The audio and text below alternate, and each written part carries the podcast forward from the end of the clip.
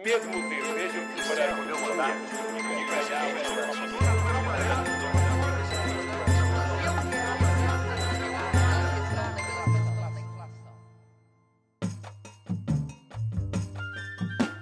Terror y miseria. Lula con chaleco antibalas y el primer asesinado de la campaña electoral. De esto se trata este dos minutos de Brasil. Estalla la violencia política en Brasil. Ya se esperaba. A partir de ahora, llevar una camiseta, una toalla, un adhesivo a favor de Lula o del Partido de los Trabajadores no será algo seguro en el Brasil que fue electo en 2018 a los gritos de vamos a ametrallar a los del PT o vamos a matar a toda la izquierda, como hizo Bolsonaro.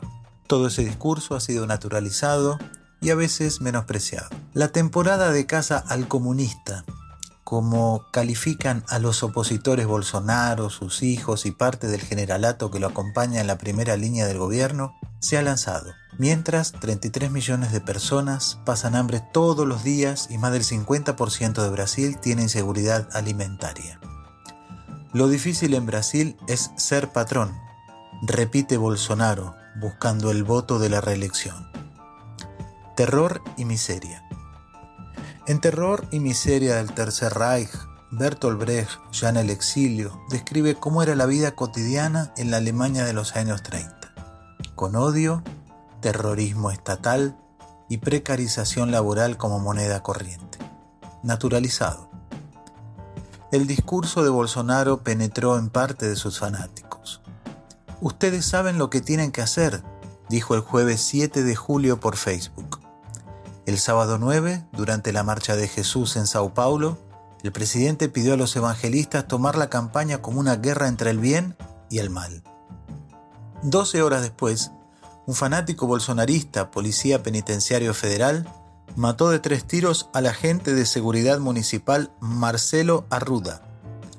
Arruda era tesorero del Partido de los Trabajadores de la ciudad de Foz de Iguazú, en el estado de Paraná, la triple frontera. Su empleo era ser guardia de seguridad municipal. Arruda acababa de soplar las velas de su cumpleaños número 50 rodeado de amigos, su esposa, cuatro hijos y 40 invitados. La fiesta era en un club y tenía decoración del Partido de los Trabajadores. Marcelo tenía una camiseta con la imagen de Lula. De la nada, el policía Jorge Guaraño irrumpió en medio de discusiones, diciendo que iba a matar a todos y que Bolsonaro es el mejor hijo de puta. Después de una discusión, lo echaron de la fiesta y regresó con su arma para dispararle tres tiros a Ruda. El directivo del PT cayó al suelo y antes de morir, con su arma reglamentaria le respondió con cinco tiros. Todo está filmado. Guaraño mostraba en las redes su foto con Eduardo Bolsonaro, hijo presidencial, y defendía la liberación de las armas para los civiles. Esto ocurrió el sábado 9 de julio a la noche.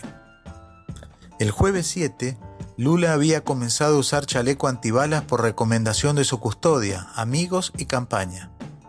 Brasil se ha elevado a la peor tensión política desde el fin de la dictadura. Jorge Guaraño está detenido, hospitalizado. En su perfil de Facebook se declaraba como conservador, cristiano, bolsonarista y defensor de las armas, contra el aborto y contra las drogas. La campaña electoral para el 2 de octubre comienza con sangre, terror y miseria.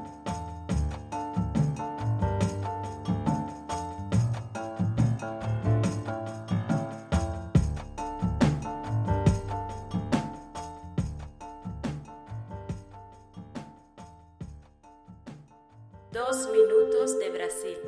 Dois minutos de Brasil.